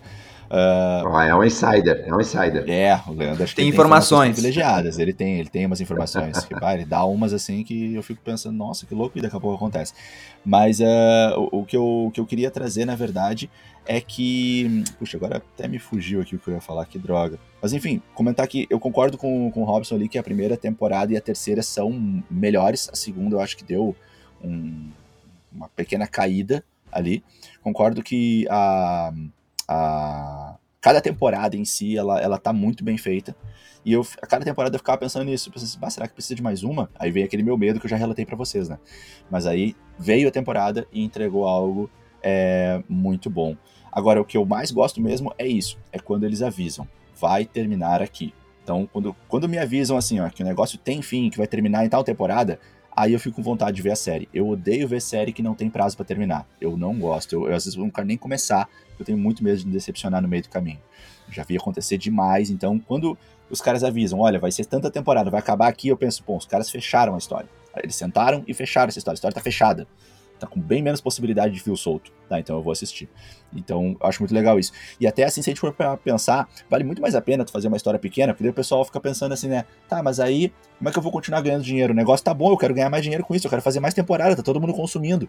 Não, cara, isso não é um pensamento inteligente. Pensamento inteligente é tu fechar com temporadas menores e fechar com sucesso. Aí fica assim, ó, irmãos Duffer. Eles são os caras. Eles fizeram um negócio muito bem feito. Aí eles vão lá e lançam outro negócio, tu vai querer consumir tu vai pensar assim, nossa, os caras fizeram uma obra linda, eu quero consumir o que eles vão produzir. Que é o que a gente estava falando agora há pouco do James Cameron, por exemplo. Então, é, é, vale muito mais a pena, eu acho que é um pensamento muito mais uh, inteligente a longo prazo, né? Em vez de ficar esticando, esticando, esticando. Uma das maiores, um dos maiores traumas que eu tenho na minha vida é Supernatural, uma série que eu amei, Supernatural. Os caras foram até a quinta temporada, e aí depois os caras quiseram continuar. E aí estragaram de um jeito, assim, ó, fenomenal. E eu ficava assistindo aquilo chorando. Pensei assim, cara, olha o que fizeram com a minha série. Aí depois conseguiram fazer lá um final lá que melhorou um pouco. Não sei se vocês acompanharam, né? Uma série que tem 15 temporadas, mas que acabava originalmente na quinta. E se tu assiste Parei até na a quinta, oitava, é uma série por aí. incrível. Se tu assiste até a quinta temporada, é uma série incrível. E é ali que ela acaba.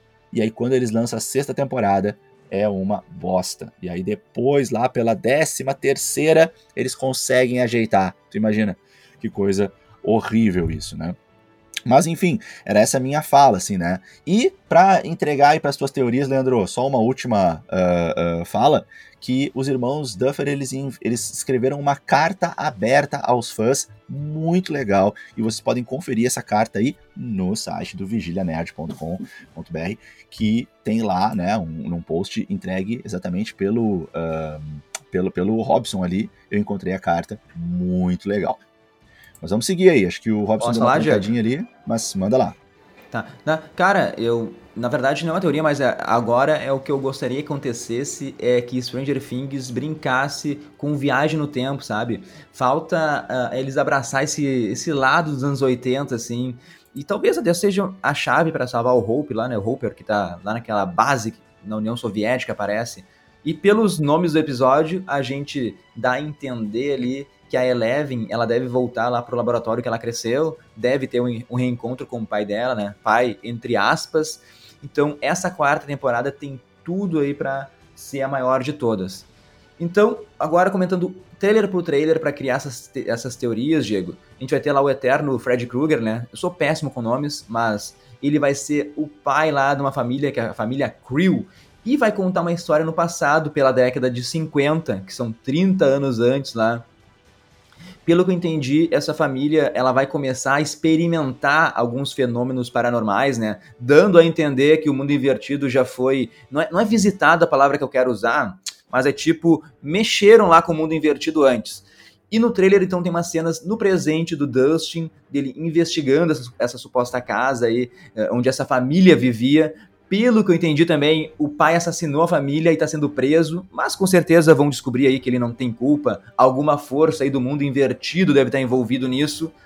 Então leva tudo a crer que essa temporada vai explorar a história do mundo invertido. Tipo, a empresa que fazia lá uh, as experiências das crianças, ela se mudou para a cidade de Hawkins na época dos anos 50 então, cara, eu acho, eu acho daí que a Eleven, ela não tem culpa de ter deixado o Devorador de Mentes lá entrar nessa dimensão, né? Porque uma vez eu li, eu li uma teoria que o grande vilão de Stranger Things pode ser o ou A número 1, né? Porque se for ver a Eleven é a 11, então passou muito tempo aí. Então, o mundo deve, o mundo invertido deve ter sido criado assim muito antes assim do nascimento da Eleven. Eu acho que essa temporada pode envolver isso para depois ter uma finalização na quinta temporada.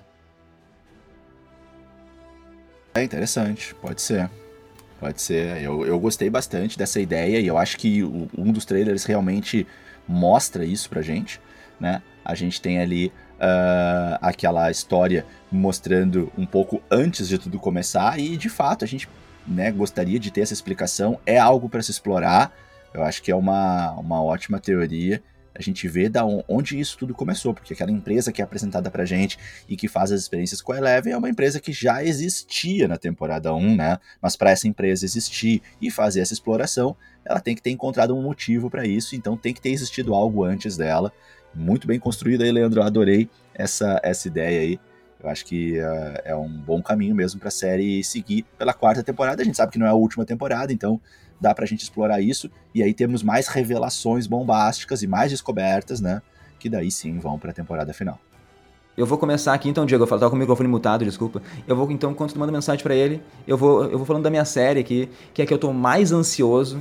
Que se me perguntarem qual é, qual a minha aposta, assim, pra melhor série do ano, eu, Leandro, eu diria que é Senhor dos Anéis. Os Anéis, do, Os Anéis de Poder, que é da Prime Video. Cara, eu acho muito ousado assim o que eles vão fazer partindo do orçamento da série. Porque não sei se vocês sabem, ela é a mais cara disparada da história, tem seus 465 milhões de dólares investidos. Para vocês terem noção, eu até anotei aqui que WandaVision, uh, WandaVision do ano passado, ela foi uma série muito, muito cara, que custou 225 milhões. Tipo assim, ó, nem a metade que vai ser Senhor dos, dos Anéis. E para também efeito de comparação, se a gente for pegar Game of Thrones, que foi uma das mais caras da história, a última temporada custou em torno de 100 milhões de dólares. Então, pelos valores que eles estão desembolsando, eu espero algo assim, no mínimo épico, Diego. E continuando aqui, o mais formidável, então, eu diria, é que a série ela não vai se basear em uma história de um livro do Tolkien, como foi o Hobbit, como foi o próprio filme do Senhor dos Anéis. Ela vai estar tá é, tipo assim, ela vai estar presente na mitologia do Tolkien, que o Tolkien construiu, mas que ele construiu nos prefácios do livro. Então são algumas frases ali que eles pegaram e vão construir a série. O grande plot da série, eu creio, que vai girar ali em torno da criação dos anéis, né, dos anéis de poder, como o próprio nome já diz. E claro, também do Um Anel lá, que é o anel criado pelo Sauron. Que, que, ele criou para controlar os outros anéis, mas a gente também não vai ficar debatendo os Senhor dos Anéis aqui e também talvez a, a destruição de Númenor. Mas Númenor, para quem não sabe, né, na época era a maior cidade lá do Reino dos Homens. Essa ilha de Númenor, ela foi a grande força até que foi corrompida lá e talvez a gente veja isso na série. Eu não sei assim se a primeira temporada, na verdade, ela vai ir além ela acho que ela não vai ainda abordar a criação dos anéis, talvez um último episódio Uh, talvez a segunda temporada uh, ela aborde isso, assim, porque é muito, é muito rico, é um universo que o Tolkien construiu, assim, que pode ser explorado de formas infinitas, Diego. E pelo trailer que foi nos apresentado ali, eu acho que vão falar dos, ante, dos antepassados dos hobbits, que são os Harfoot, ou pé peludos, né? Eu acho que a menina ali que aparece, ela vai ser a principal da série. Talvez a gente veja ali e descubra pelos olhos dela, porque a narração do trailer é dessa personagem e ela tem até os galhos na cabeça ali, lembra? Até o Sweet Tooth. O perso... Então esse personagem deve ter aquele espírito de aventura, vontade de conhecer o mundo, que nem eram os hobbits na Terceira Era. Mas fala um pouquinho, Diego. Espera alguma coisa da série? Tá empolgado, não? Bora lá, então. Bom, Senhor dos Anéis é uma das, da, da, também das, dos estouros aí do mundo nerd que eu acabei ficando um pouquinho alheio, né? Eu não acompanhei. Eita, agora todo mundo vai me xingar. Mas, né, né, a gente não necessariamente tá em todas, né? E eu fiquei de fora aí de Senhor dos Anéis, eu não assisti os filmes, eu não assisti os filmes do Hobbit, não li os livros. Não é um, um universo do qual eu me inteirei. Não vou criticar, não vou dizer que eu não gostei. Ah, ah, comecei a assistir o primeiro filme, não acabou me cativando logo no início. Talvez se eu assistisse um pouco mais do filme eu teria uh, gostado e entrado é o tipo de cultura que eu adoro, que eu consumo, mas por N razões acabou que não não não entrei nesse universo aí, não acompanhei. Então, a minha contribuição ela vai ser bem mais rasa, né, bem mais superficial de quem olha de longe. Agora, é inegável o sucesso, né, de Senhor dos Anéis. Uh, tem um, um quê assim de videogame, de RPG, de história de livro, aquela brincadeira medieval, dos povos, dos dragões, é o tipo de cultura que a gente adora consumir, é muito legal. Com certeza, uh, todo elogio né, para Senhor dos Anéis aí, porque fez uh, uma grande história, tanto em números de, de bilheteria, quanto em números de uh, pessoas que, que, que, amam, que, assist, que leram os livros, a, o valor investido nos filmes, a qualidade da imagem. Enfim, a gente sabe que é uma produção incrível. E eu adorei essa, essa opção que a série uh, tomou de trabalhar com esses prefácios e com a criação dos anéis. Eu acho que é seguro trabalhar aí dentro, eu acho que vai. É... E aí, voltei? E aí, Robson, tá de volta aí, fechou. A gente tá Cara, aqui... eu tava falando, tava falando Stranger Things, congelou tudo. aí eu continuei escutando vocês, e aí vocês falaram que eu não aparecia. Isso. Eu, ah, não estamos escutando. Isso, isso. Bom, a gente estava aqui agora discorrendo sobre a série que o Leandro trouxe pro, pro debate. Chegou a ouvir a gente começando a falar sobre ela, dos Anéis do Poder? Senhor dos Anéis, né? Isso. Pessoal, só peguei que é Senhor dos Anéis, não, o resto eu não escutei. Tá bom, então a gente começou a falar aqui agora um pouquinho sobre ela. Na verdade, o Leandro entregou aí a primeira é, análise dele sobre o porquê que ele escolheu essa série. E eu tava aqui fazendo um comentário mais superficial, porque eu não mergulhei na cultura do Senhor dos Anéis, né? Uma cultura que eu acabei ficando um pouco de fora. E... Mas eu tava elogiando, obviamente, o sucesso que os filmes já tiveram, os livros, inegável, né, o reconhecimento uh, uh, da, da, qualidade apresentada nessa obra, de modo geral, obviamente, né, não entrando em cada filme para analisar, mas uh, finalizei minha fala aqui agora, já vou até te passar se tu quiser fazer alguma contribuição em relação a essa série, mas eu finalizei minha fala é, elogiando aí a, a opção que eles tomaram de falar, então, é exatamente da criação dos anéis, essa parte aí mais baseada aí no, no prefácio dos livros, né, do Tolkien, é, não, não tanto no, no, grosso dos livros mesmo, né, mas só em citações que, que aparecem nos prefácios e puxando então uma história muito mais uh, criada, muito mais inventada do que baseada ou recontada aí pelos livros. Eu achei muito legal isso e acho que é mais seguro, né? é mais prudente, assim, deixa uma liberdade maior para fazer e errar, porque, bom, é algo que está sendo criado antes, né? Fica um pouco mais uh, seguro, né? Como eu falei. Mas enfim, vou te passar a palavra, Robson. O que, que tu espera, o que, que tu acha e qual é a tua expectativa para essa série aí do universo do Senhor dos Anéis? É uma, uma grande escolha, né? Acho que vai ser o que Game of Thrones foi para a cultura pop nos últimos anos e de subir a régua, assim, de, de, de, de jogar uh, o potencial, a produção, o capricho de tudo que é feito lá em cima. Né? Depois a gente veio com a Disney Plus, com as séries da Marvel que jogaram a produção lá para cima. Aí Netflix começou a correr atrás, HBO, todo mundo jogando a régua lá em cima para as produções de séries. E essa vai ser basicamente a mais cara de todos os tempos, né? E eu acho que só assim para te ter uma série legal mesmo com envolvendo todo esse mundo que o Tolkien criou, né? E é claro, ali a gente, a gente tem uma série de minúcias dentro dessa série do que eles podem usar, do que, que eles não podem usar de direitos autorais, que está bem fragmentado ali, então eles não podem ir full em Senhor dos Anéis, né, como, como se imagina, mas eles devem, eles acertam, acertam, como concordo contigo, eles acertam em contar a forja dos, anéis, a criação do, do, dos anéis do poder, para justamente ter esse vínculo completo que vai trazer os fãs de Tolkien, que vai trazer quem alguma vez já escutou, uh, em, quem já ouviu falar Senhor dos Anéis, vai entender ou vai estar tá familiarizado com o que, que eles estão fazendo, né? Porque, putz, cara, falar de Tolkien é tanta coisa, é tanto personagem, é tanto, tanto mapa, é um mundo, realmente um mundo que ele criou na cabeça dele, línguas que ele criou na cabeça dele. Então ele foi assim, ó, criar um universo dentro da cabeça dele que é uma coisa espetacular, fantástica, né? Recomendo pessoal que não leu ainda a, a biografia dele do, do Tolkien é, é, fantástica. Então a gente percebe as nuances de como ele criou tais coisas, qual, como ele, por que, que ele era daquele jeito metódico, por que, que ele escreveu tão arrastado, por que, que ele durou anos a escrita de, desse livro, sabe? Só foi publicado muito tempo depois. Então, todas essas nuances, essas, esses detalhes, que ele era um cara que gostava de criar outras línguas, né, basicamente. Então, o cara, ele viajou, né, ele usou muito da vida dele para fazer aquilo. E, e, tu criar e tu, tu, tu, tu trazer isso para uma série de TV, ela é um risco, sim, ela é um risco, mas parece estar na, nas mãos das pessoas certas que estão se preocupando com a qualidade, né? A gente sabe que teve episódios todos regravados, né? Eles não gostaram do piloto, eles fizeram tudo de novo e gastando dinheiro, gastando grana, né? E então eles começaram a perceber, não, isso aqui, cara, vai nos, vai nos colocar em outro patamar na história do, das séries de TV. Vai colocar o Prime Video como carro-chefe dos streamings, como se já não fosse, né? Uh, mas ainda mais, vai, vai, vai mudar a nossa vida de verdade, né? Então, eles, eu acredito que eles estão acertando nisso. Tem também já séries fechadas, as temporadas fechadas, então vai ser aquilo que o Diegueira comentou de, de, de contar uma história de, com início, meio e fim, sabendo onde vai chegar, sabendo onde vai e, claro, vai ter o Nerdola que vai xingar? Já tá tendo, né?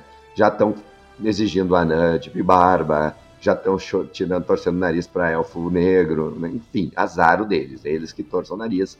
A gente quer muito ver, a gente quer contar uma história, a gente quer uma história boa que a gente vá se prender e que vá nos acompanhar aí pelos próximos anos, a gente vir aqui fazer podcast, fazer teoria e de fazer muitas e muitas outras coisas que a gente gosta de adorar discutir esse produto. Então, cara, tem tudo para realmente revolucionar e tem tantos melindres dentro dessa obra que é um ponto de interrogação, mas é uma expectativa muito grande, muito grande mesmo. Sim, eu nem falei, mas a série chega no dia 2 de setembro, né? E como o Robson falou, a Amazon já garantiu, se eu não me engano, cinco temporadas. Uh, claro que isso pode mudar, né? Vai que é uma bomba a série. Eu duvido muito que isso aconteça, mas pode acontecer.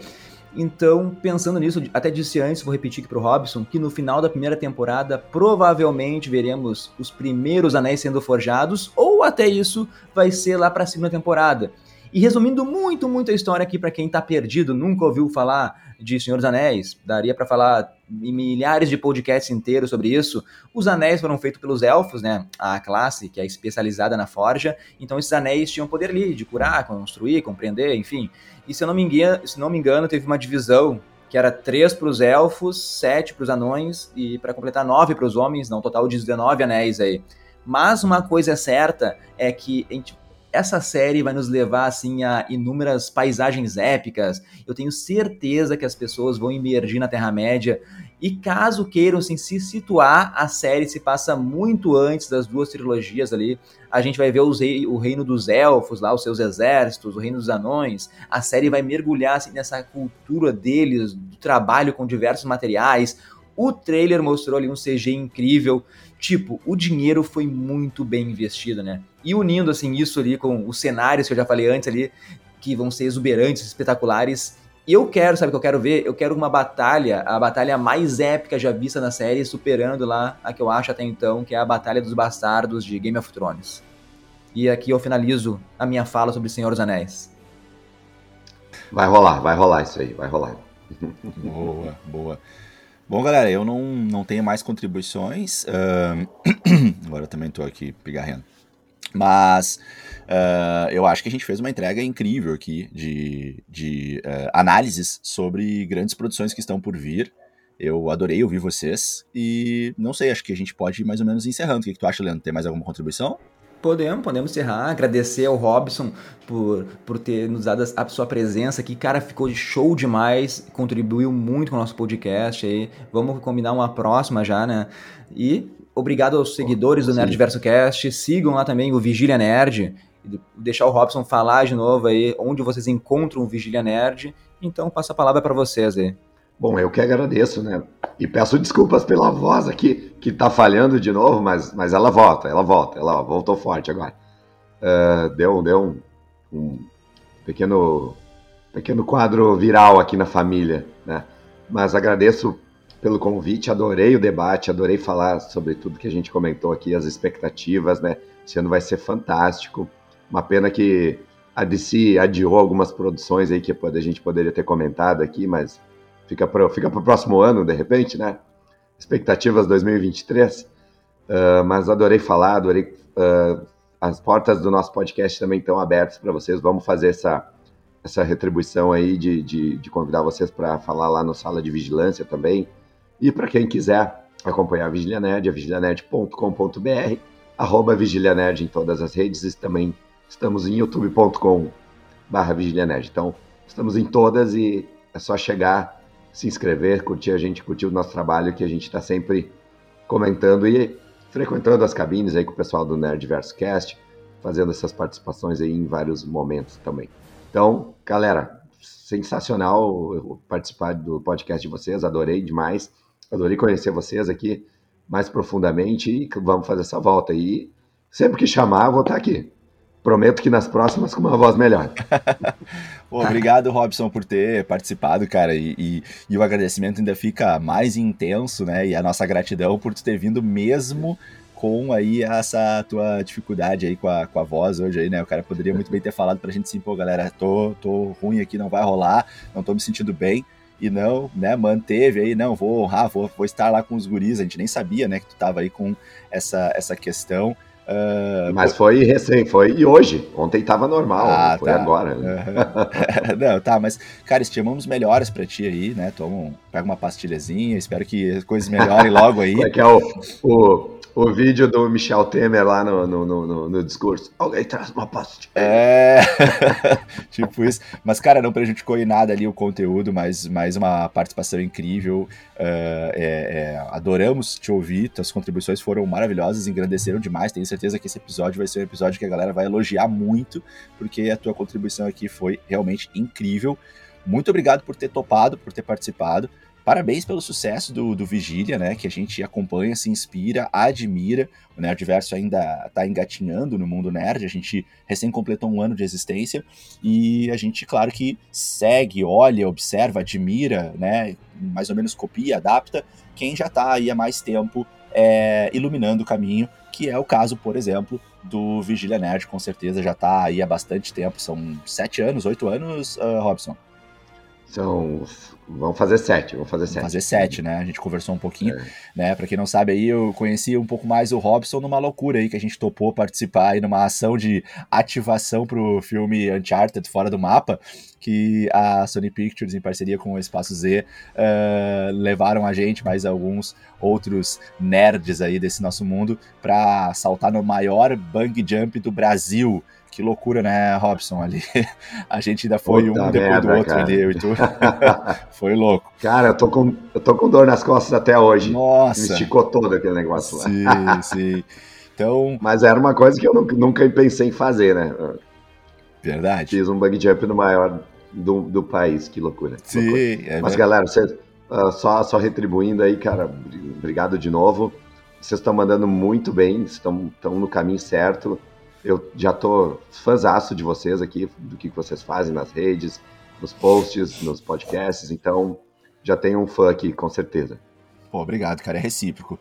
Então tá, pessoal, a gente tá encerrando mais um episódio. Episódio número 64, trouxemos aí três filmes, três séries que a gente é, tá com boas expectativas e justificamos o porquê, discorremos, curtimos, rimos aí, falamos para vocês. Espero que vocês tenham gostado demais esse episódio e com certeza estamos sempre abertos aí para ouvir as falas de vocês, sejam elas de elogios, de críticas, de sugestões. E para isso, procure a gente lá no arroba NerdVersoCast no Instagram, manda um direct ou participa das nossas interativas nos nossos stories, comenta nos nossos posts, interage com a gente. Também a gente está disponível no YouTube, uh, no Nerd Verso Cast. Lá vocês podem assistir em vídeo o nosso podcast e podem também assistir vídeos mais curtos de análises, de curiosidades que a gente manda para vocês, ou mesmo de crítica de produções. E o nosso podcast está à disposição de vocês nos diversos agregadores de áudio, em especial a gente costuma citar o Spotify. Vocês lá podem encontrar então a versão em áudio, né? Ou de repente vocês estão nos ouvindo. Mas é isso. Um grande abraço a todos que nos ouviram até aqui e até o nosso próximo episódio. Valeu, galera. Tchau, tchau.